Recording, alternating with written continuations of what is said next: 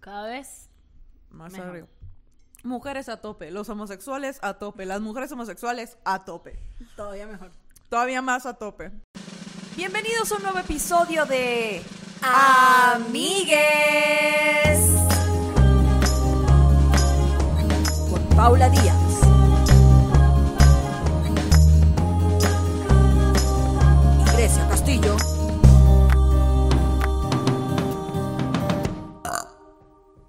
Bienvenidos a un nuevo episodio de Amigues. Que el uiu nunca se va a acabar porque la gente se alebresta. La gente dijo. La gente habló. Me La tiro, dijo. dijeron, me tiro de un puente si dejan de La hacer el uiu. La gente dijo. Quitan el UIU, vuelvo a votar por AMLO. Así dijo la gente. Nos llegaron unos DMs haciendo unas amenazas muy fuertes. Violentas y está, ok, ya. Violenta. La gente dijo. Quitan el UIU, vuelven los pantalones a la cadera. Primero muerta, ¿oíste? Primero quemo un Forever 21, güey. Qué horror. Yo creo que usaría pura falda, güey. Sí. De esa larga. ¿Sabes qué? El, eh, una de las tendencias de las que no hablamos en, en, el, en, en- en el episodio pasado, eh, y esto está muy cool, y tú y yo hemos estado entrando en esa onda, que son los colorcitos vibrantes, ¿no? Que una parece como... Que una se ve como tan girly, ¿no? Como este colorcito Amo. amarillito, rosadito, no sé qué. Y bueno, ahora el set está inspirado en la nueva tendencia de los colores vibrantes. ¿Cómo estás, Te- Grecia? yo de que muy bien, tenemos un gran director de iluminación, Poli. Estoy jugando, o sea, yo, yo desde que aprendí ciertas cosillas de iluminación, ando que sí, la luz rosada, la luz verde, la florcita, la vainita, la verguita, ando en locura ya. Qué bueno. Todo, mira, todo lo que sea entretenerse positivo, bienvenido sea, puta madre. Sí. Mientras no estés teniendo actitudes de riesgo como enamorarte de un escorpio o algo así, yo te voy a apoyar en todo. Así, cuando me pregunten, ¿cuál es tu actividad, cuál es tu deporte extremo favorito? Que me gustan los escorpios. Se te avisó. Yo, y yo sé. Se te avisó. Y una lo pregona, deja tú. Una lo pregona. Escorpio, De no. hecho, hubo una gente en el, en el episodio pasado que comentaron como, amigas, no sé nada de, de- de astrología, no sé nada de signos, por favor explican a qué se refieren y nos dejaron su carta astral. Creo que todavía no estoy ahí yo, pero tengo algunos conocimientillos ahí que después de unas cuantas clases puedo traerlo a- al, al episodio. Pero es importante que no se enamoren de un escorpio.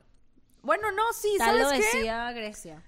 Bueno, sí. También, si eres un Géminis, sí te puedes, eh, sí te puedes enamorar de un escorpio porque veneno mata veneno, la Pero, si- verdad. pero si eres Libra o Cáncer, no lo hagas. Y yo así, Porque va a estar muy doloroso. Poli. A mí me encanta ser acuario. Veneno mata veneno, también te decía. Yo dije. Mira, no importa. Mm. En esta vida, Mira, como dice mi mamá, cuando uno tiene un guayabo, un- dícese del guayabo, ese, esa sensación de corazón roto, de despecho, o sea, el guayabo es el despecho. Y mi mamá, Charito, Rosario- saludo, Charito. un saludo a Rosario Morales que no ve este podcast. Porque luego se agüita. Porque luego se, le, le da un infarto. Y yo de que, eh, ¿ves? La Charito no puede ser víctima del victim... No puede ser objeto del victim blaming. No. Porque ella sabe que se emputa y no lo ve, ¿ves? Sí, mi Como mamá que es una ella... mujer muy, inte- muy inteligente. Y como una mujer muy inteligente una vez me dijo, cuando uno tiene un guayabo, cuando uno tiene un despecho, el corazón roto, uno, ahí es donde se da cuenta que uno está vivo. Ándale. Porque uno se siente vivo, uno se siente así que uno dice, Dios mío, qué dolor, qué sensación, qué es esto que yo siento, ¡au! Y, y pocas veces tú vas por la vida sintiendo tanto. Mi mamá tiene razón. Y yo te voy a decir el consejo de Mónica Escobedo, que es uno de los más chingones que yo he ido. ¿Cuál? Mira, si sales con un... Tú sal con los güeyes. Mira, si no es él, es el primo. tú sal con los güeyes. Si no es él, es el primo. Mira, tú tárdate en besarlo. Si no es él, es el, primo. primo. Tra, tra, tra, tra. Ya, de que las mujeres a tope, todo a tope. Todos los gays y las mujeres gays todavía más. Aquí las admiramos un chingo. Se comen todo así que queremos ser ustedes, de se hecho. pero no- comenta, se comenta en esta casa que es- nos urge la homosexualidad. Cuando llegue le vamos a estar así ya con la ropa limpia, Yo lista estoy sentada toda. esperándola. Con, con una, con, con una lasaña de berenjenas. Yo con una caguama fría. Así de que, a ver, ¿qué llega primero?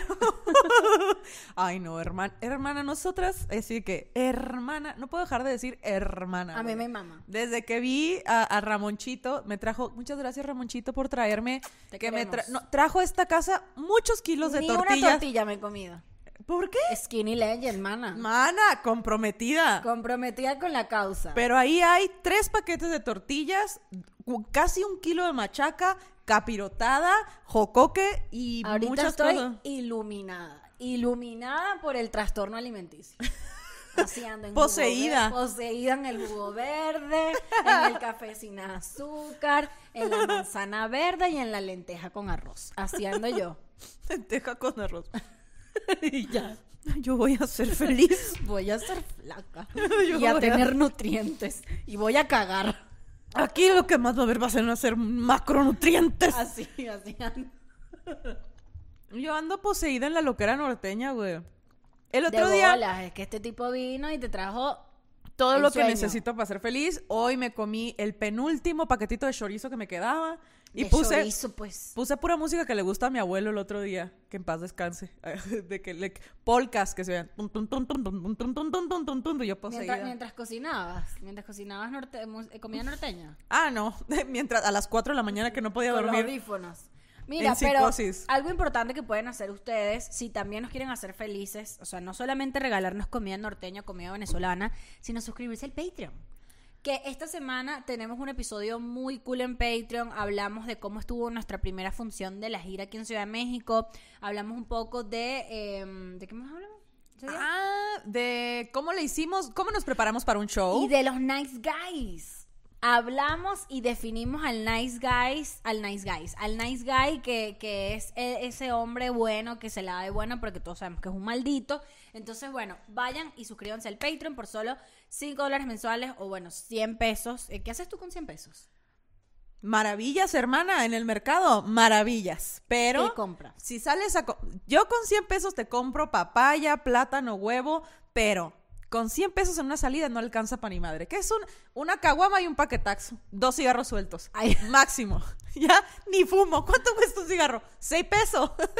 Ahí está. O sea, ¿qué hacen ustedes que no están en Patreon? Ahora, Por, a cambio de lo que cuestan dos caguamas, un paquetaxo y dos cigarros sueltos, pueden disfrutar de todo el contenido exclusivo que les hacemos cada semana, que les grabamos el show. Por si no pudieron ir a ver el show, cuando nosotros tenemos show, se lo grabamos y se lo ponemos ahí. Así es. Tiene descuento en su merch. Un saludo a Fernanda y a Fernanda que nos fueron a ver, que son Patreons, güey, y que imagino, así que coméntenos si Y- se la pasaron increíble. Y la gente también nos pregunta, usualmente cuando se suscriben al Patreon, sí, solamente ven los episodios de este mes y no, tienen acceso a todo lo que ha salido en Patreon desde que empezó el Patreon hace como un año ya. Imagínate que puedes ver todo lo que pasó por estos seres humanos. deterioro. por estos seres humanos antes de la cuarentena. Vive Puede ver todo. directo.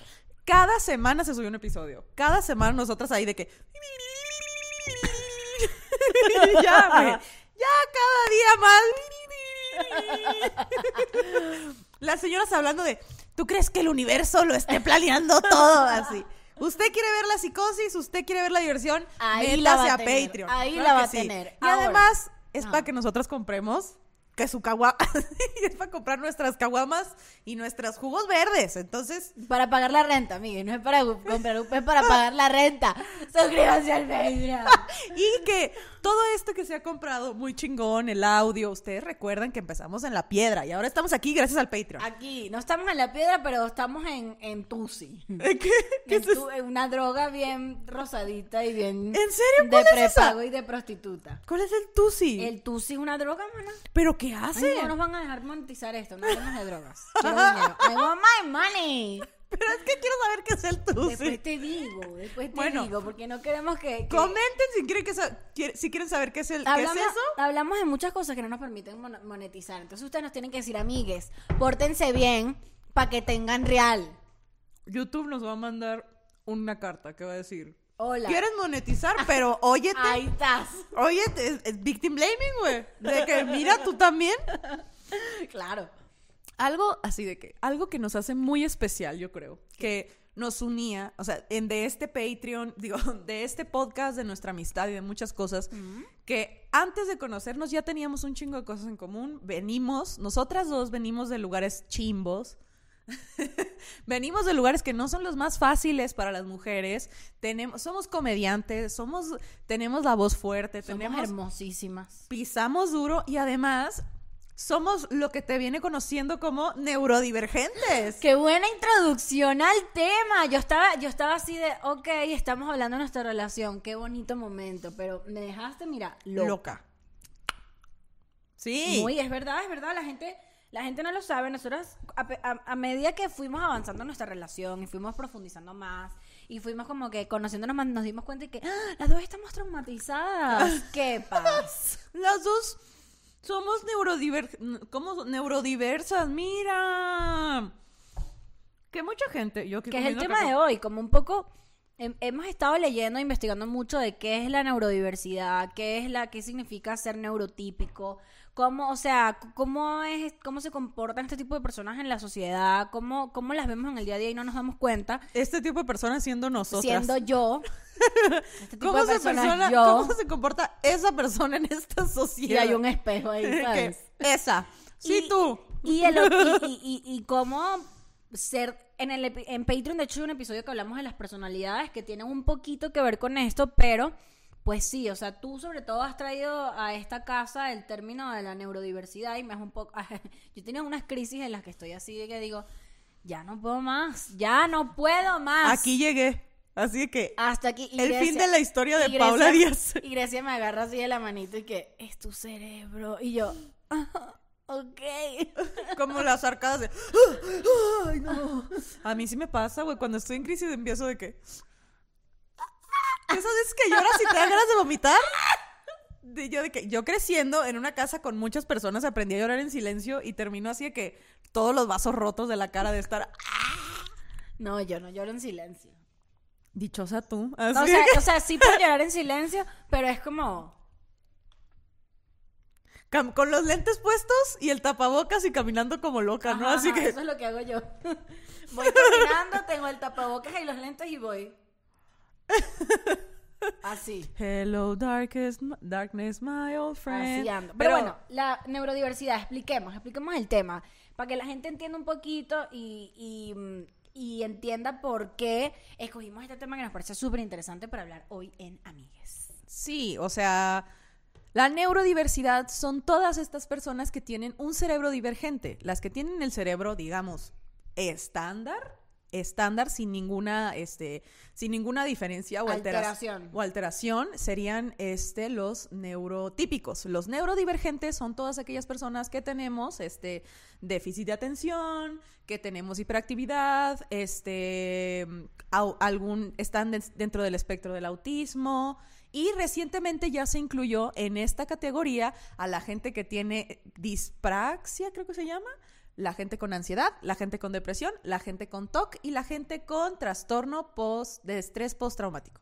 Todas estas, o sea, básicamente todos. Pero básicamente también es importante, o sea, cuando tú te metes en internet y tú buscas eh, la neurodiversidad, como la primera información que consigues, eh, en las búsquedas como principales de Google es eh, como la neurodiversidad es básicamente eh, el autismo y los distintos, o sea, y los distintos trastornos dentro del espectro autista, como por ejemplo el Asperger, o sea, todas estas cuestiones. Entonces, obviamente, cuando tú lees neurodiversidad, tú dices como, güey, o sea, no mames, no estoy ahí, obviamente, no estoy ahí, no es, no, no, no estoy exagerando, ta, ta, ta, y luego lo que dice Grecia, en los últimos años había como una segunda ola de investigación donde explican que los cerebros neurodivergentes, pues, en efecto, son los cerebros que sufren de depresión, de ansiedad, de estrés postraumático, de... em, Déficit de atención, Déficit de atención, hiperactividad y todas todo. estas cosas, Que básicamente es nuestro, nuestro CURP. Que Así, el, el CURP de esta casa. El CURP de esta casa es, Es, en eh, efecto... en esta casa tú entras y huele a déficit de atención, hiperactividad, dislexia, Ansiedad. ansiedad, depresión. Así nosotros,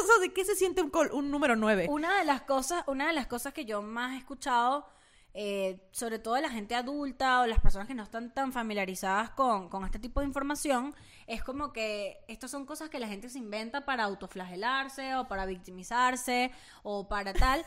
es muy común, es muy común que la gente tenga esa percepción de las personas neurodivergentes, pero sí está bueno leer y como ver las características de este tipo de personas que muchas veces te sientes frustrado contigo mismo, te sientes como que, ¿por qué me pasa esto? ¿Por qué soy así? ¿Por qué tal?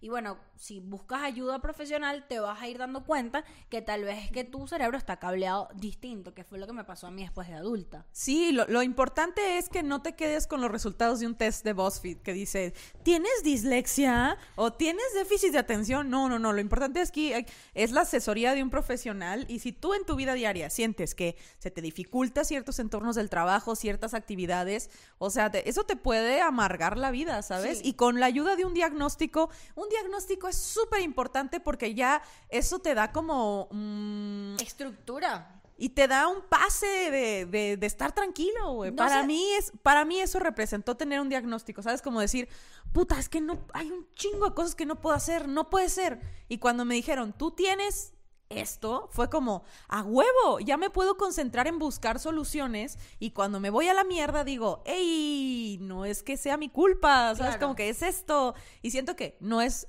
No me gusta verlo como victimizarlo, ¿sabes? No. Sino como que es una herramienta de deja de hacerte mierda, porque una es mucho de hacerse mierda. Sí. Una de que, Y viene a raíz del, del mal cableado. ajá, o sea, es viene a raíz. No, bueno, mal no. Decir mal cableado es- está chimbo. O sea, el cableado diferente. Diferente. Una de las cosas que más dejan claro eh, cuan- cuan- eh, cuando, uno lee artículos o cuando uno lee este, estas investigaciones que han hecho durante años los médicos es que no está mal el estigma de que hay un buen cerebro y un mal cerebro o hay una persona normal y una persona normal. De hecho, les tengo una recomendación. Vi un documental que se llama Creep Camp, que está en Creep Camp, que está en Netflix, que está increíble y hablan como de todo el trip de la gente que empezó a solicitar los derechos civiles de eh, las personas con discapacidad y, y marico, Claro. está arrechísimo. Véanlo, además que me cagué la risa, o sea, está increíblemente bien hecho. Pero bueno, entre otras cosas, lo que, lo que quería decir era que está mal pensar en que una persona neurodivergente o una persona neurotípica, una está mal y una está bien. Pero también el diagnóstico, en mi caso, fue darme estructura, fue darme orden. Porque yo sentía que dentro de mis, mi forma de pensar y mi forma de vivir y mi forma de sentir, había como mucho, o sea, mucho desorden, pero a la vez como, como, como mucho látigo, porque, Ajá. porque no, porque era como, hay látigo porque no entiendes lo que está pasando. Como diciendo, como. Entonces dices, tú estás mal. Es, es muy difícil, por ejemplo, es muy difícil para mí crear una rutina. Y en lugar de ir creando una rutina despacito, lo que hago es darme chingazos de, Ajá. porque no puedes, güey? Es que es bien difícil, es que mira cómo tu vecino sí tiene estructura y tú no tienes estructura. Ajá. Ese es el látigo, ¿no? De, de estarte castigando, de puta madre, El- ya hazlo de una vez. Y el, el látigo de, de llevar como tus... eh, de llevar como las cosas siempre al límite. O sea, yo siento que las personas neurodivergentes llevan todo al límite, o al menos en mi caso, yo soy hiperactiva y tengo estrés postraumático, y, y eso ha generado como episodios de depresión, yo sí, episodios de depresión. Y lo que puedo, lo que yo sentía, o cuando he sentido mis crisis es no tengo control de nada. O sea, está pasando todo sobre mí, están pasando mis emociones, me convierto en una persona horrible, hiero a la gente a mi alrededor, me hago daño yo, lloro, me es como, ¡ah! ¿Por qué? No puedo controlar esto. Es como Hulk, ¿sabes? Sí. Y de repente alguien y te dice que, escúchame, lo que te está pasando es esto, y lo que vas a hacer es esto. Y Porque, y tú, y tú empiezas, marico, como a tener un manual de tu propio cerebro, porque eso es lo que hacen los doctores, o al menos el mío empezó a darme como un manual de mi propio cerebro, y fue estructura, o sea, fue orden, fue guía, fue, marico, tener un manual literalmente. Uy, amo. Am- para mí, o sea, yo estaba agotada. Me acuerdo que estaba agotada, cansada al principio del año, así que me acuerdo que, o sea, como persona ansiosa, yo salgo de mi casa y me siento en Destino Final 4. Me va a atropellar ese, me va a saltar aquel, aquel cable se va a caer y me va a dar toques. Estoy así de que, pup, pup, pup, pup, pup, pup, y llega un punto en el que me dejé de cansar. de, de que dejé de hacerlo y dije, wow, una mejora. Y luego pensé, ¿sabes qué? Y vi a una atropellada y dije, si a mí me atropella, no hay pedo nomás. Con que no se güey. O sea, ¿hay alguna forma en la que me pueda morir sin que se agüite mi mamá? Y luego, ese no es. está bien. Ese no está. A ver, y yo sola de que, eh. Y le hablé a mi psicóloga de, adivina qué, eh. adivina qué se me acaba No de me ocurrir. está molestando la muerte. Se ve cómoda. Y ella de que, no, deja ahí. Y mi doctora me dijo así que mi médico de, bueno, este, estás muy cansada. Por eso estás pensando a pensar esas cosas. Estás muy cansada en todos los aspectos de tu vida. Y yo así de, ¿de qué hablas? Sin comer. Sin diente, güey. ¿De qué hablas? Metida abajo de la cama así. ¿Qué? Con Poli que me echó un plátano en una Ziploc porque no había comido. ¿De qué hablas? Así. Y me dijo, ella me explicó que los diagnósticos no son para siempre, son como una fotografía. Tal vez en diferentes momentos superes otras cosas y entres a otras cosas. 100%. El, el diagnóstico no es algo que te dan y que, ah, ya toda la vida lo vas a tener, sino como que lo puedes trabajar o se puede ir combinando con otras cosas. Y ella me dijo así, yo le dije, con la pistola, dame un diagnóstico, necesito saber qué, cómo me arreglo, quiero un diagnóstico. Y ella de que, cálmate, ¿para qué lo quieres? Te puedo dar estrategias. Y yo, dime, dímelo, dime quién soy.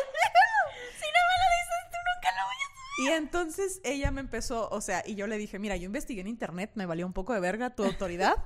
y yo me siento muy, me siento, eh, llevo mucho tiempo sintiéndome muy ansiedad, ansiedad de alta funcionalidad.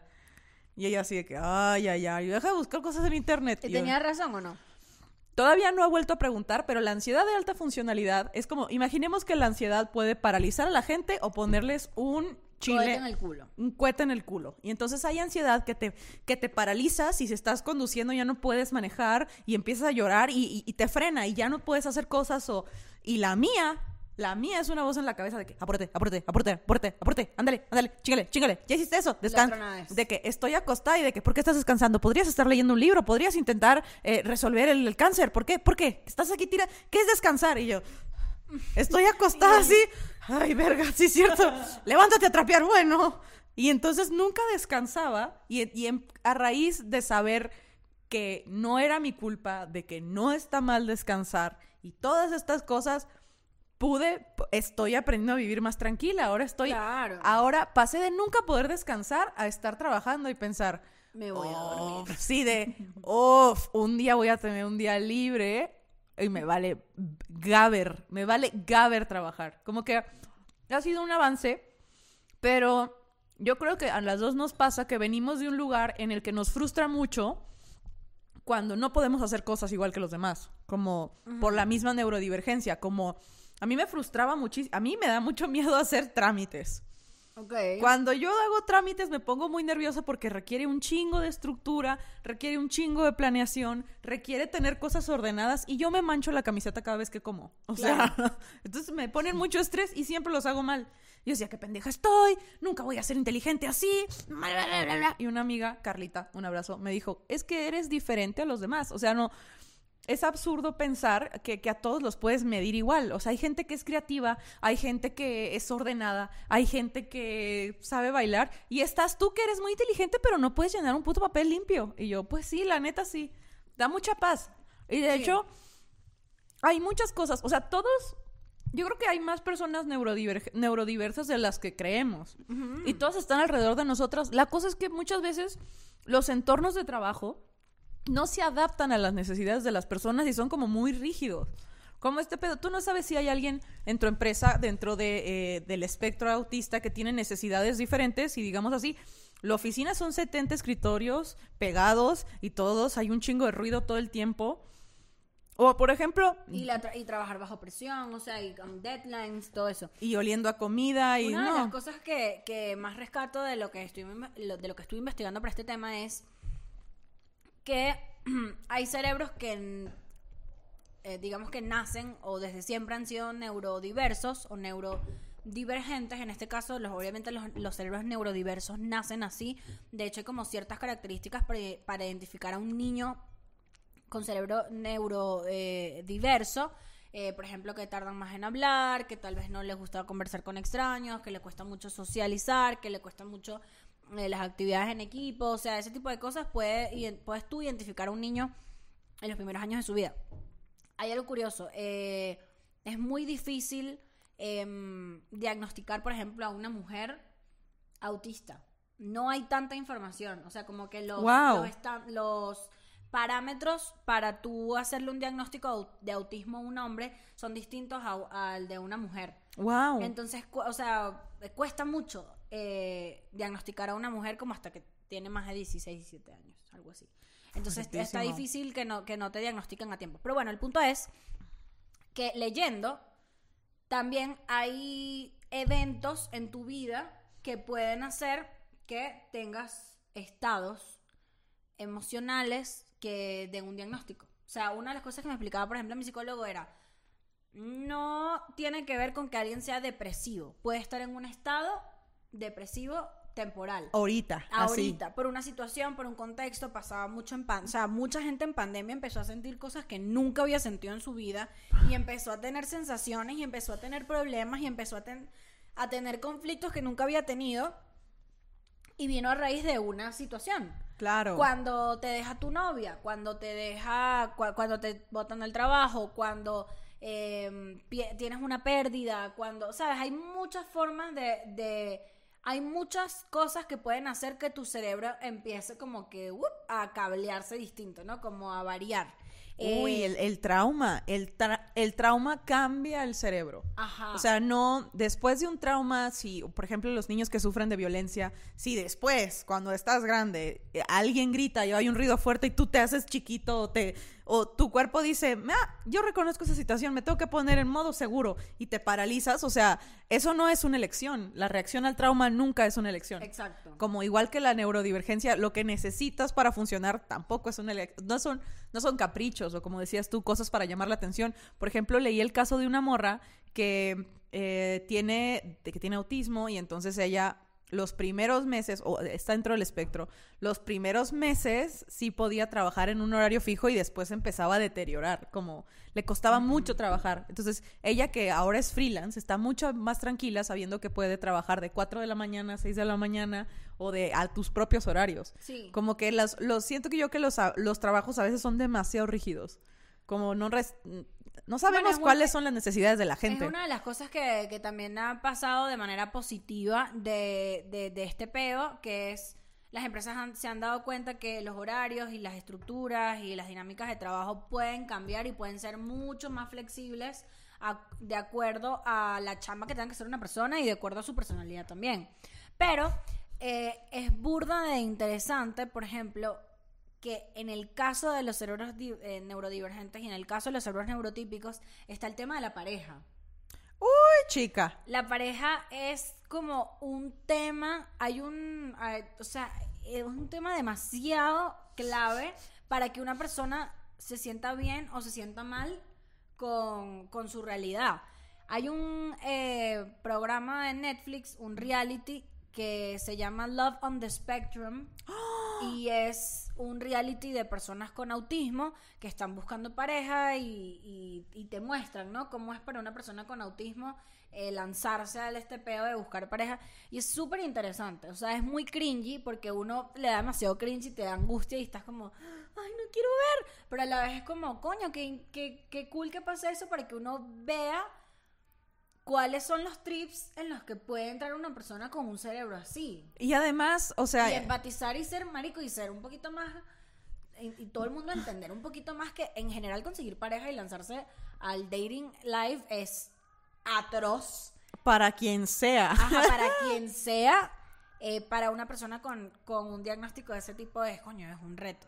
Y además, o sea, y si quieres nuestro, el caso de una persona también con ansiedad y depresión, que tu pareja te diga, échale ganas cuando estás en un hoyo, es como, yo creo que es lo peor, así, lo peor que me pueden hacer. Una pareja, un amigo, un lo que sea, que yo esté ahí en el, en el agotamiento, en la ansiedad, en la de, en el, en un episodio, pues, y que me digan, échale ganas, hombre, todo bien, mira, toma agua, corre, y esto así que vete a la verga. Yo creo que a mí lo peor que me pueden decir cuando estoy... Por eso yo mis crisis son muy mías y tuyas, porque eres la que vive conmigo.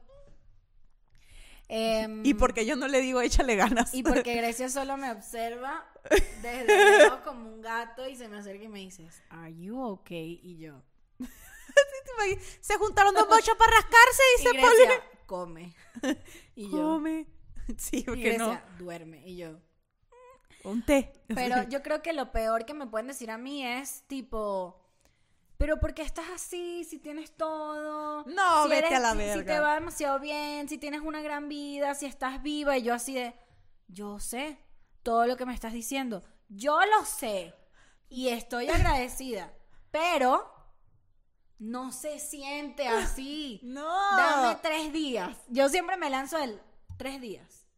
Tres días. Y que, que es lo que me he dado cuenta que es como lo que tarda mi tronadez En... en, en absorber en, en absorberlo las paredes y la cama. Pero son como tres días de vamos, vamos, vamos. Yo creo que ah, en algún momento hablamos de que son muy- somos muy buenas roomies en algún episodio de antaño, de que somos muy buenas roomies porque nos podemos dar un chingo de espacio y si andamos como gatos así y podemos no hablar, pero es que puede ser que una esté atravesando por un momento de esto, ¿sabes? Sí, sí, como sí. que yo desde, desde que de que yo conozco mi tronadez, respeto la tuya. Como Ajá. que a mí me gusta estar sola, por ejemplo, pero si tú ne- y a ti a ti te sirve mucho tener compañía, entonces yo digo así como que quieres que esté aquí, te hago un té, ¿qué necesitas? ¿Sabes? Cuando A mí me da demasiada risa mis tronadez porque yo tardo en darme cuenta a veces. yo ya sé, Y tú güey. eres la que me identifica, tú así, o sea, Estoy leyendo y está tronado, güey. O sea, a mí me cuesta todavía identificarlo y son momentos en los que digo como, ah, y es como que no, como que no sé, o sea, me cuesta respirar, o sea, me cuesta hacer todo, todo me cuesta.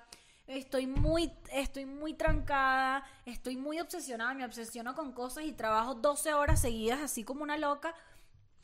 Y de repente me siento y es que, "Ah, estoy muy cansada. Y Grecia sigue, estás tronada. Y yo, Ah, sí es cierto. Gracias. Y, y creo que es como fundamental. Eso cuesta mucho tenerlo en una pareja.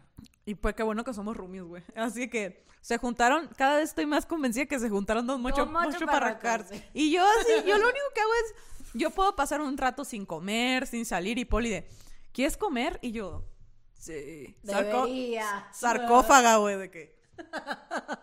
Sí. Y luego de que, ¿tienes un café? Sí. Así de, de sarco.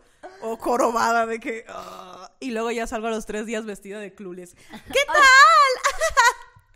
Pero nunca sabes quién va a salir de ese cuarto, güey. A mí, a mí yo creo que una de las cosas más, más cómicas de mi diagnóstico del estrés postraumático ha sido tipo entender que me pasan cosas como físicamente y, y o sea, me da, me, me parece, me da, me da risa ahorita que lo estoy como... eh. Viendo desde arriba, ¿no? Viendo, viendo desde arriba, exacto. Que es sentir lo que siento, que es como que viene el ataque de pánico, ¿no? Em, y decir, como que viene. ¿Sabes? Como decir, Ay. ay, ay, el- Ay, así el- espérate. Ay, espérate. como, como cuando te va, como cuando tienes un pedo muy cabrón dentro de ti o que te va, o ese primer jalón de diarrea de, espérate. Ah, espérate. así, que vas caminando tal- y te paras de, Tal espérate. cual así, Espérate. Ay, así. y, y cuando está pasando es como, ok. Y, me, me parece muy curioso la forma en que está configurado el cerebro y después que uno ya lo pasa, que, que ya ha pasado por eso que, que puedes identificarlo así el sustico y empezar a hacer cosas y que, bueno, hay que hacer cosas. No, yo, ay, no sé. Yo estoy muy agradecida de tener tantas herramientas ahorita porque antes no sé cómo le hacía, güey. Antes no sé cómo le hacía como todas estas cosas en las que mi cerebro, como que yo soy muy necia y mi cerebro también lo es. Como que mi cerebro decide, yo me voy a morir así, estamos- estoy comiendo cacahuates, te vas a morir de comer cacahuates. Y yo, espérate, espérate. Ok. Y mi cerebro de que, nah, nah, y empieza como que no puedo dejar de pensar en algo. Como que cuando a mí me da la crisis es, no puedo dejar de pensar en algo. Y yo de que, no es cierto. Y le digo, no es cierto, no, no hacen daño los cacahuates. ¡Sí hacen daño! ¡Te vas a morir! ¡Te vas a morir! Y yo estoy, por fuera estoy así, y por dentro estoy en, en una pelea de Star Wars, intentando calmarme. Entonces, de las cosas que más me han servido para cuando estoy así trabada mentalmente, no puedo salir de una idea dañina. Grounding techniques. Mete la mano a un traste con hielo. mete la mano así, métela toda y entonces... Quémate, no, no. No, mete la, mete la mano en un traste con hielo porque tu cerebro dice, "Agu- aguanta, ¿qué está pasando? Como que, en, en mi caso, mi mente se sobrecarga y mi cuerpo está ahí como que, como guardia de seguridad afuera de un mall, dormido, güey, así. De me vale verga, este no es mi pedo. Entonces, cuando yo meto la mano al hielo, de que, ey, ey, ey, ey, ey, ey, ey, ¡Ey! Y, y saca el palo, el único palo que tiene. ey, y el Ey. otro malandro de que, va, va, va. Entonces, Que el malandro del cerebro, el malandro así de... eh, ya, de que se Eh. guarda la pistola, de que se calma, guarda la caguama, así, ya se calma. Pero también morder un limón, güey. Morder un... Cuando tu cerebro ya está así, que, que empiezas a respirar, que ya te va a llevar la verga. Un limón y el cuerpo de... ¡Ey, ey, ey, ey, ey! Y la que más me ha gustado últimamente, y se las comparto si la quieren buscar, se llama El abrazo de la mariposa. Mira, juntas tus manitas así, juntas tus pulgares y con los deditos te pegas abajo de la clavícula y respiras tranquilo. Porque yo tenía, y te vas pegando así, rítmicamente, con ritmo, te vas pegando y respirando profundo. Y hasta que a mí, yo pasé de estar loca, do- de que en un estado de que jalándome el pelo a ver si me calmaba, metiendo la mano en hielo, nada funcionaba. Hasta que hice eso y me quedé medio dormida. O Es sea, que, como... es que sí, sí pasa. Yo, yo nunca he sentido eso que tú sientes. O sea, creo que mis O sea, yo definitivamente lo mío no es ansiedad. O sea, yo no salgo a la calle y siento que me voy a morir. Yo no. Pero soy muy paranoica. O sea, mis estados. O sea, yo no soy. Me voy a morir. Lo mío es alerta. Es como. Alerta aeropuerto. O sea, exacto, es como yo puedo tener un día demasiado bien y de repente pasó algo, o escuché algo, o sentí algo, o vi algo, que de repente empiezo en un plan de me, me vuelvo como un equipo SWAT interno. Estoy que ah, ah, y- pero pero por fuera estoy así. Todo bien, pero por fuera. Pero por, por dentro estoy así de, a ver, a ver, y bajándome así de, de haciendo un, ¿sabes? Eh, este, cargando la pistola, teniendo aquí unas, unas granadas, este, pensando en que va a entrar una persona por esta puerta y qué es lo que primero que voy a hacer, me lo voy a lanzar, ¿sabes? Entro como en ese plan. em, y eso es como cuando estoy en la calle. Y ahí la forma de eh, calmarse es, es decir, o sea, según mi psicólogo, es decirle al cerebro, no está pasando. Tranquilo. Literalmente así, no está pasando. No está pasando. No está pasando. La negación, pero en positivo. No. Pero, pero, pero, pero es en buen plan, es, ¿no? No está pasando. Ey, ey, ey, ey, ey, ey, ey. Ey, ey, ey, ey, ey. No, güey, no. ¡Ey! ¿Estás en tu casa? Sí, como, ¿Qué calma. decía en el cuarto? Sí. Era una película. Está Grecia en el cuarto, Grecia. Tampoco y, está muy... y la técnica de, no, ¡Ey! ps, no, de lo- te lo juro, ha sido de, ha, ha sido... Un tonto, chingo. suena No, tonto, para pero- nada. Y la otra que, que ha estado cómica es. Es como hacer un repaso en lo que detonó e identificarlo y decir, no soy yo. Esa, esa es la otra. No soy yo, no eres tú. No, es ella. Fue, Ay, otro, fue otra persona, no eres tú. Es Tú bien. no. Y yo. Es bien difícil y yo le tengo un chingo de envidia a la gente que no tiene que trabajar con su cerebro todo, o sea, de que a favor y en contra de su cerebro, como que me da envidia la El gente. Congreso, ¿sabes? Sí, me da envidia la Que gente. todo- es como los republicanos y los demócratas. Aquí Que- estás. que están todos los, repu- los republicanos, ¿sabes? Unas cagadas, los bichos pedófilos, los bichos en contra del aborto, y tú eres el único que estás y que, ¡ya va!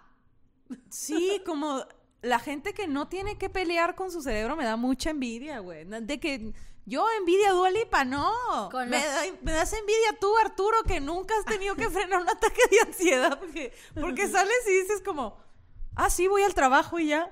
Pero tenemos herramientas. De Eso hecho, es lo más importante. es- tenemos herramientas, hay que buscar ayuda, y buscar ayuda no es y que busca ayuda. Busca ayuda. No, es como, ¿quieres estar bien? Puedes estar mejor. Busca ayuda. ¿Quieres Va a estar eso? bien. ¿Tú crees, si a ti te gustaría vivir mejor, busca ayuda? ¿Sabes? Como hay muchas formas. Y me da risa que si ustedes no me creen que tengo ansiedad, pueden ver todos los capítulos en los que estoy. Ajá. O estoy temblando la pierna o estoy... Lo que ya ella. en- en- y, y una de las cosas también de- de- del trip de buscar ayuda es que Y ojo, es primera vez que hablamos, creo que es primera vez que hablamos de esto así en YouTube, lo hemos hablado Porque en Patreon. Patreon, uh, chica. Pero en YouTube lo estamos hablando porque, bueno, hay gente que nos ha preguntado, que nos ha, dis- nos ha dicho, amigas, ustedes me ayudan a esto. Y dijimos, bueno, va, vamos a hablar de esto. Em, recuerda que tu trip es tuyo. O sea, no tienes que explicarle a mucha gente si de casualidad tu familia pues quiere saber y, y les quieres explicar. Es una decisión que puedes tomar tú. O sea, esto que estamos hablando no es algo que los detalles tiene que saberlo tu mamá o tu papá o tu pareja o tu roomie, o sea, pero lo importante es que si lo vas a hablar con alguien, eh, sepas que no todo el mundo está en el mismo flow que tú Uh, no. y, y, y muy probablemente si lo hablas con alguien que no está en el mismo flow que tú, te puede hacer sentir peor. Entonces, mi recomendación es, tenle paciencia a la gente en caso que desees eh, ser transparente y, y abrirte con este tema. Y en caso que no, busca ayuda y busca un psicólogo, eh, busca un terapeuta, el que necesites. Y si no te sientes bien con ese primer terapeuta, busca un segundo terapeuta. Así es, es correcto. Los, eh, mm, Los terapeutas son como los ginecólogos. y ajá, Si y- no conectas, bro, ahí estuvo. vas para otro. Como los ginecólogos, como los zapatos, como los que sea. Oye, yo pasé por varios eh, terapeutas hasta que encontré a la Michelle y me gusta un chingo. Y, me, y esta terapeuta sí me gusta porque me regaña, me explica, me tiene paciencia. Y como dices tú, parte del trip es entender que la gente, que culturalmente no, como Latinoamérica... Estamos aprendiendo. Ah, claro, como latinoamericanos y como el mundo en general, no, no hay tanta información sobre las eh, neurodivergencias, sobre las condiciones, no hay, no hay mucha información y venimos de una generación en la que se cree que estar deprimido es ser huevón. O sea, Exacto. es muy difícil para la gente aceptar que pasa, pero al final es como cualquier otra enfermedad en la que pon tú, si acaso no te impide hacer cosas, sino que las haces más despacio. Y antes de terminar, también quiero eh, traer a la mesa una, una experiencia que yo tuve con este, con este viaje y este proceso de buscar ayuda. Cuando yo empecé a sentirme rara y así hace muchos, muchos años que empecé a sentirme como angustiada, como colmada, me pasaba mucho que me llevaban como a terapias eh, alternativas, ¿no? Que si la acupuntura, que si leerte las cartas, que si eh, hablar con una persona que te hace terapia a través de meditación, aromaterapia, o sea, como estas vainas que son terapias alternativas que no le quito, eh, no le quito importancia para nada, siento que sí trajeron buenos conocimientos a mi vida, pero yo tengo que reconocer que hubo un antes y un después con ayuda psicológica real. O sea, con me refiero a Formal. formal, o sea, un psicólogo que es especialista en lo que yo creía que yo tenía y así fue.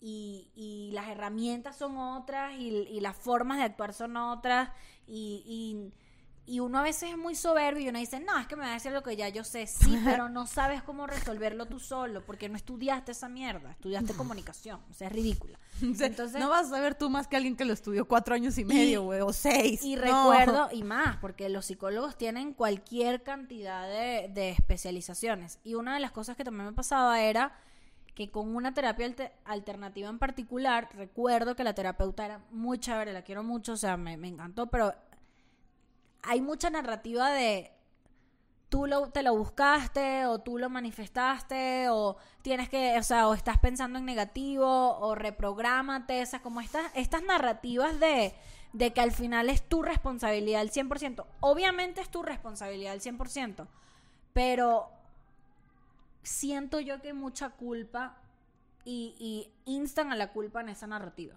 Y más bien yo creo que el psicólogo y el psiquiatra, pasa es que a mí no me gusta la medicación, pero porque no la necesito, sé que hay gente que la necesita y es otra cosa. Eh, el psicólogo es más de aquí, ahora y vamos a buscar soluciones. Uh, me encanta. ¿Sí? O sea, o al menos fue mi trip. No fue de, pero vamos a ir a la vida pasada en la que eras un molusco y llegó un pez y te comió. No, o sea, esto es pum, pum. Esto pasó, esta es la, esta es el- la, eh, esta es la consecuencia, vamos a arreglar este pedo.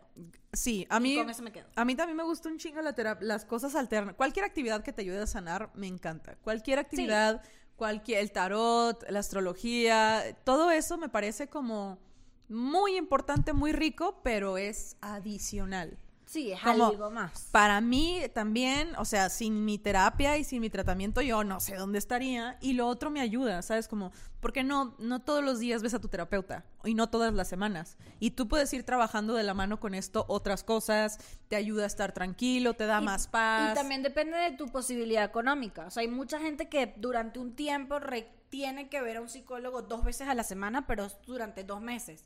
Y luego pasas a una. Y luego o de repente te dices, no hay manera, puedo solamente costearlo una vez cada 15 días. Pero el resto de los días tienes otra cosa, o te refugias en tus libros, o te refugias en un diario, o conversas con alguna persona allegada. Pero sí me parece importante como no quitarle la importancia eh, que tiene la ayuda psicológica profesional. Primero, sí, como que creo que hay que partir de ahí. O muchas veces eh, trabajando, no sé, eh, en un viaje de peyote o en una lectura del tarot, te sale de que busques ayuda y así llegas, ¿sabes? Sí. Como hay muchos este, acercamientos, vaya, a llegar a sanar, a tener un tratamiento. Y para mí, de las cosas más valiosas que ha tenido este, vi- este viaje de sanar y de encontrar las formas de estar bien, es que mis amigos, la gran mayoría de mis amigos también están en este Están viaje. terapiados. Están, están en, en- en un tratamiento o están intentándolo mil y entender sus necesidades, ¿sabes? También me ha ayudado un chingo con gente que yo no conozco, porque la gente que amo está en la misma situación que yo, digamos, de la neurodivergencia y una amiga con depresión tiene que dormir, duerme mucho o hay veces que no puede hacer las cosas y hay veces que sí puede, o y mis amigos con ansiedad, hay veces que no pueden salir de su casa y eso me ha permitido a mí navegar el mundo como más paciente, ¿sabes? Como, como cuando veo a alguien que no puede hacer las cosas o se están quejando de alguien de que, ay, es que, eh, no sé, no saca los papeles a tiempo. Les digo, tú no sabes. Tú no Claro. sabes qué le está pasando a esa persona. O sea, lo, lo más fácil es decir, ay, es que es huevona. O ay, es que no entiende. Espérate. También alguien pudo, en algún momento me imagino que hay gente que se expresa así de mí. Mm, mm, claro. Es que no, ella no sabe, es que es huevona, es que... Y yo estoy ahí intentándolo mil, ¿sabes? Como ser, ser compasivo y ser paciente es muy importante, Sí. contigo mismo y con los demás. En este caso, para mí empezó con los demás y poco a poco empecé a hacerlo conmigo misma. Y ya vivo como más tranquila. Yo creo que sí, definitivamente la empatía es algo que he empezado a sentir, pero no me pasa tanto. O sea, yo sí me he vuelto un poco más sociópata de esto no me gusta. Bye. De Pero también tu trabajo. no, esto no. Chao. Eh, no, esta persona me, me hace sentir culpable, presionada. Bye. Adiós. O sea, yo me convertí en esa persona, pero Que no. también es parte del proceso. o Sí, sea, no ¿para qué quieres estar con amistades que te, que te echaleganean? Sí, No, güey. yo creo No. que, como todos los procesos, esta es la etapa. Ya poco, poco a poco será otra. Eh, pero bueno, amigues, esto fue un episodio bastante denso. Pero ojalá les sirva. Y los queremos un chingo y cualquier cosa ya saben que aquí andamos más o menos ahí. No te puedo decir que te podemos recomendar un terapeuta, pero ahí, ahí andamos. Podemos recomendar a las chicas de Redapsi, por ejemplo. Claro que sí, esa es una gran recomendación. Nuestras amigas a de, el link. del Red de Acompañamiento Psicológico, ¿sí, Sí. es? Redapsi, búsquenlas en las redes, eh, también las vamos a poner en la descripción de este video. Ellas es, una gran, es un gran primer paso para buscar ayuda. Ellas son un grupo de mujeres psicólogas que comenzaron a dar acompañamiento a los médicos en, en esta pandemia, acompañamiento, acompañamiento psicológico, pero también están dispuestas a ayudar a quien lo necesita. Ustedes háblenles, pregúntenles a qué horas pueden tomar su terapia por Zoom y mira, es un gran comienzo. Y si quedaron con ganas de reírse porque este episodio fue muy denso, vayan a vernos a los shows, porque tenemos shows en Hermosillo, en Querétaro eh, y próximamente en Guadalajara también. Entonces estén pendientes de los shows, síganos en nuestras redes sociales y esto fue todo por hoy en Amigues. Woo.